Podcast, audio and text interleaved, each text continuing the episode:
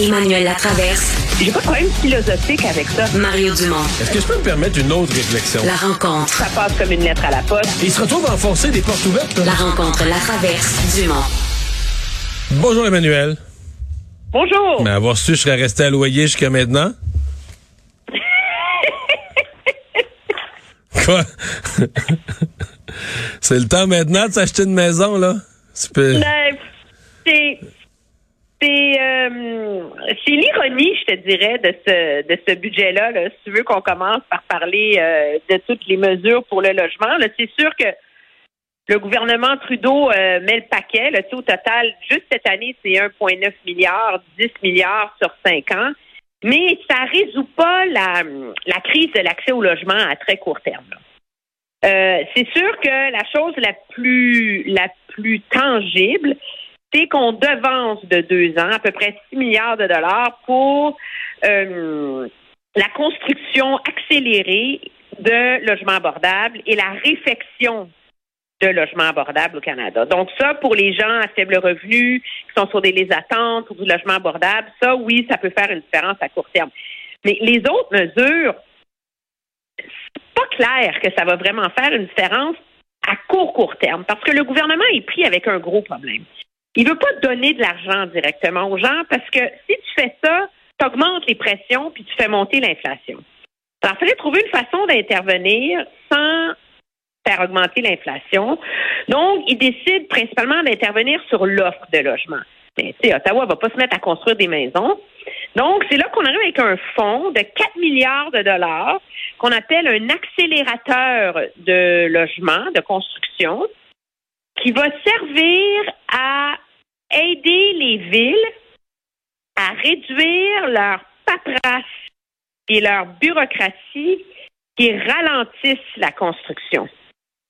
Puis les villes qui vont réussir à faciliter et accélérer la construction de logements, de maisons, etc., vont recevoir du financement d'Ottawa. Comment ça va marcher? Ottawa le sait pas encore faut négocier avec les villes, puis dans le cas de Québec, faut négocier avec Québec, hein, parce que tu sais comment ça marche. Ouais. Là, Québec laisse pas. Alors, tu sais, c'est 4 milliards de dollars, c'est beaucoup d'argent, mais tu sais, Mme Freeland dit que le but, c'est de doubler le nombre de maisons construites d'ici 10 ans. OK, c'est 800 000 maisons de plus sur 10 ans, mais ça résout pas le fond du problème. Là, la SCHL dit qu'il en faudrait 1,5 milliard. Donc, on est 1,5 million de nouvelles maisons. Donc, on est un peu comme, OK, puis l'autre truc, c'est ce fameux compte libre d'impôt. Donc, où tu mets de l'argent dans un compte à chaque année pour économiser. Cet argent-là, c'est un peu comme si tu mettais de l'argent dans, dans, un, dans un REER. Tu peux le déduire de tes impôts. Non, non, c'est avantageux, là. Tu peux le déduire de tes impôts, mais tu as l'avantage d'un CELI, les gains à l'abri. Tu peux les ressortir pour t'acheter une maison euh, sans impôt. C'est avantageux de toi et bord. C'est avantageux pour les gens qui sont aisés la, la, petite classe moyenne qui n'est pas capable de rentrer dans le marché, elle a-tu les moyens d'économiser 40 000 en 6-7 ans pour s'acheter une maison? La, la crainte, c'est que ça a l'air d'une super bonne idée, mais finalement, c'est assez régressif. Ça va, ça va, ça va aider les gens les mieux nantis qui vont être capables de mettre ça dans des comptes pour leurs enfants ou les gens qui ont les moyens de maximiser leur REER, de maximiser leur CELI, plus de mettre de l'argent là-dedans. Alors, à, court, court terme, ça résout pas le problème en plus, parce que même les gens qui ont les moyens, ça va prendre une couple d'années avant qu'ils aient réussi à économiser assez d'argent pour mettre la mise de fonds sur leur maison. Là. Non, effectivement. Alors, c'est pour ça que, tu sais, oui, ça va aider, mais Mme Freeland le reconnaît, elle dit il n'y a pas de solution miracle.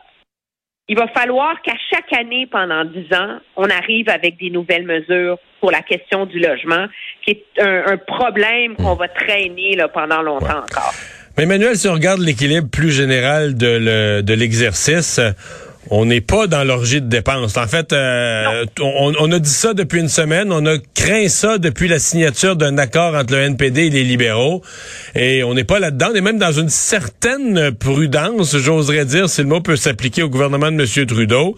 Et euh, ma foi, euh, on pourra dire que c'est quasiment c'est Harry Houdini. Là, je veux dire, c'est la magie de aller chercher l'appui du NPD, avoir assez de dépenses et de programmes sociaux pour aller chercher l'appui du NPD. Mais revenir à un certain équilibre budgétaire assez pour faire taire les conservateurs, c'est un exploit, non? Oui, c'est un exploit. Le, gouvernement est très chanceux en même temps. je pense Parce que l'argent, l'argent rentre avec le baril de pétrole à 100 pièces. Je pense-y, juste en novembre et la fin de l'année financière, le 31 mars, il y a 36 milliards de dollars qui sont rentrés de plus que prévu. En 2022-23, c'est 15 milliards. Sur l'horizon du budget, là, c'est 90 milliards de dollars qui rentrent, tu qui pouf, là, qui leur tombent là, entre les mains. Là. Alors, ça, ça facilite énormément l'exercice, mais c'est quand même, moi, je pense qu'il faut reconnaître la première fois que le gouvernement Trudeau, depuis qu'il est au pouvoir, ne prend pas tout l'argent de plus qui rentre et n'en dépense pas encore davantage. Donc ça, euh, c'est important. Et oui, il dépense donc net 29 milliards de dollars, mais la grosse chose aussi, c'est qu'il n'y a pas un beau cadeau pour les banques là-dedans. Là. Je veux dire, il demande une, un dividende de 15% sur 5 ans aux banques. Ça, c'est 3% par année sur leur profit pendant 5 ans. 4 milliards de dollars qui vont rentrer. Puis il leur dit, en plus de ça, à partir de maintenant, je vous mets une taxe de 1,5% de plus sur vos profits. Alors, ça, ça fait beaucoup de rentrées d'argent. Ça plaît à la gauche. L'NPD est super content. En toi puis moi, c'est qui qui va payer? Mmh. Ouais. toi puis moi, là. C'est les gens qui ont des actions dans les banques qui sont la source de beaucoup des économies, des REER, des... Mais, mais ça, euh, excusez, moi, là, je suis peut-être un... On est, on est quelques-uns au, au, Québec, au Canada, qui faisons l'éducation de ça, mais quand le public parle des, actions des banques, mettons, va dans un congrès syndical, puis parle des banques, des profits des banques, puis tout ça. Là, tout le monde vous dit, t'es 40, t'as gagné des petits salaires, t'as gagné 1000 pièces par année, les banques, les gros profits, les profits, les banquiers, puis tout ça.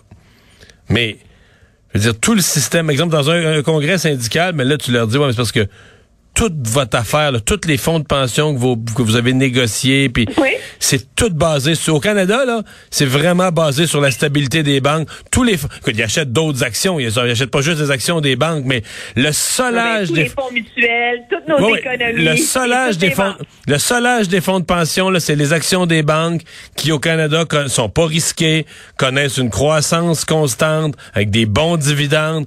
Fait que ça te fait un solage à tes fonds de pension pour tous les travailleurs du Fait que, tu sais, c'est pas comme si les banquiers, là, c'était cinq personnes qui sont propriétaires de la banque, puis à la fin de l'année, ils se partagent des profits. Tu sais, c'est pas... Euh, c'est pas sérieux de penser ça. Les profits des banques, c'est c'est quasiment un avoir collectif là, au Canada. Là, mais en tout cas, ils vont passer à la caisse. Ce qui est, ce qui est remarquable par ailleurs, c'est qu'en faisant tout ça, le gouvernement a moins d'argent qu'il pensait.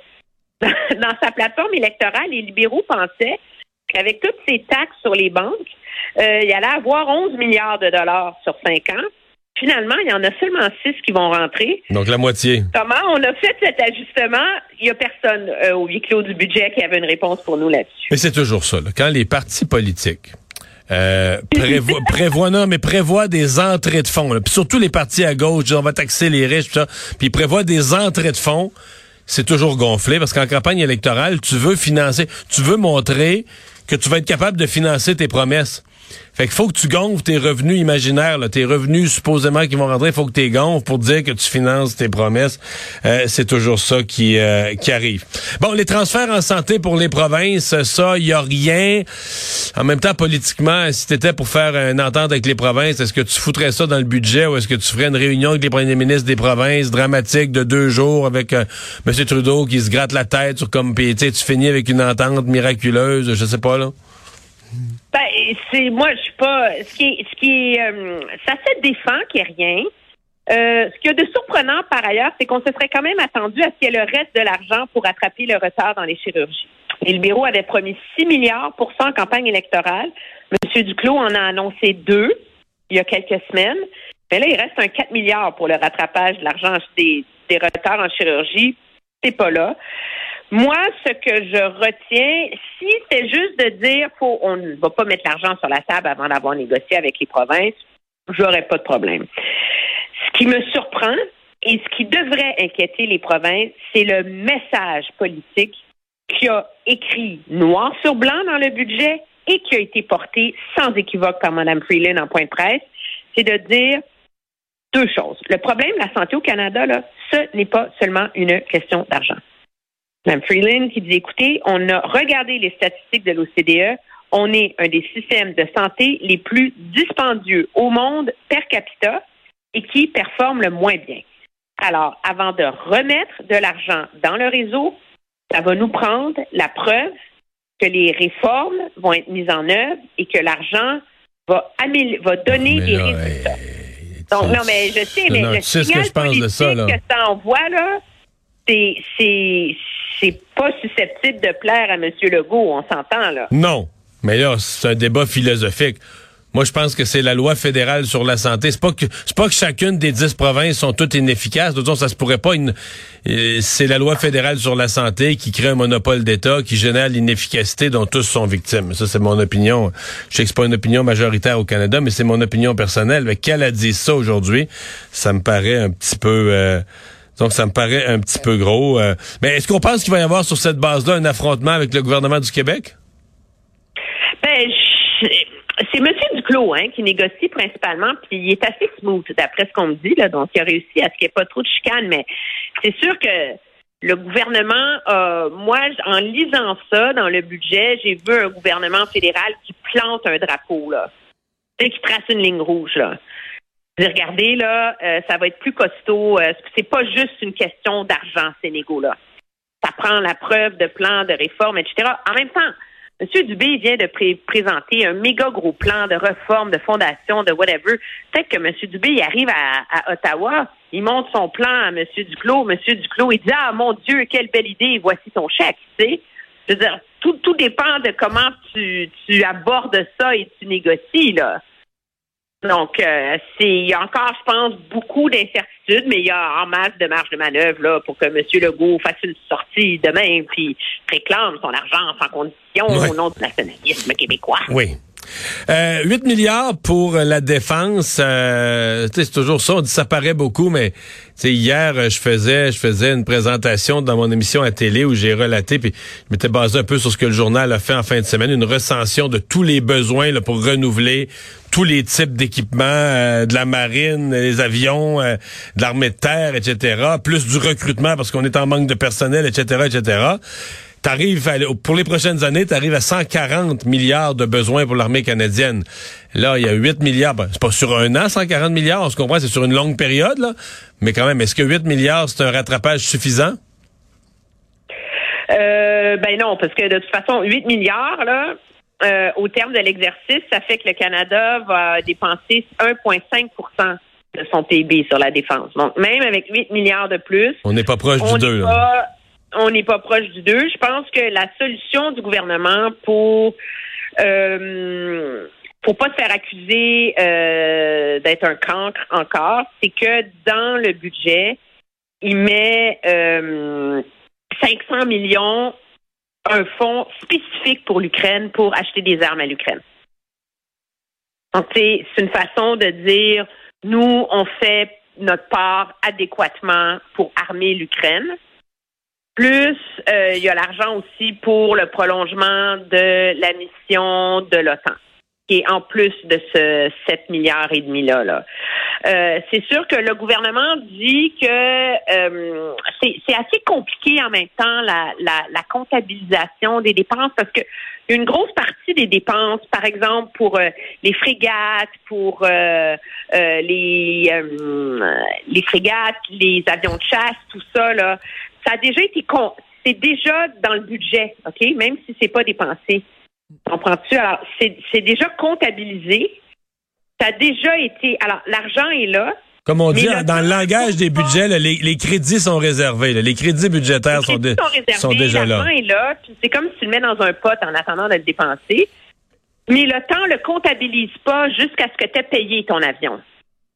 Alors, est-ce que, tu sais, moi, je suis pas une experte là, de la de la de la fiscalité des dépenses, mais est-ce que le gouvernement croit qu'il est capable de faire la preuve qu'objectivement, qu'on va payer les avions en 2025, c'est 19 milliards de plus, bang, cette année-là, mais que quand ces dépenses-là vont rentrer, que là, ça va permettre au Canada de combler ce qui manque.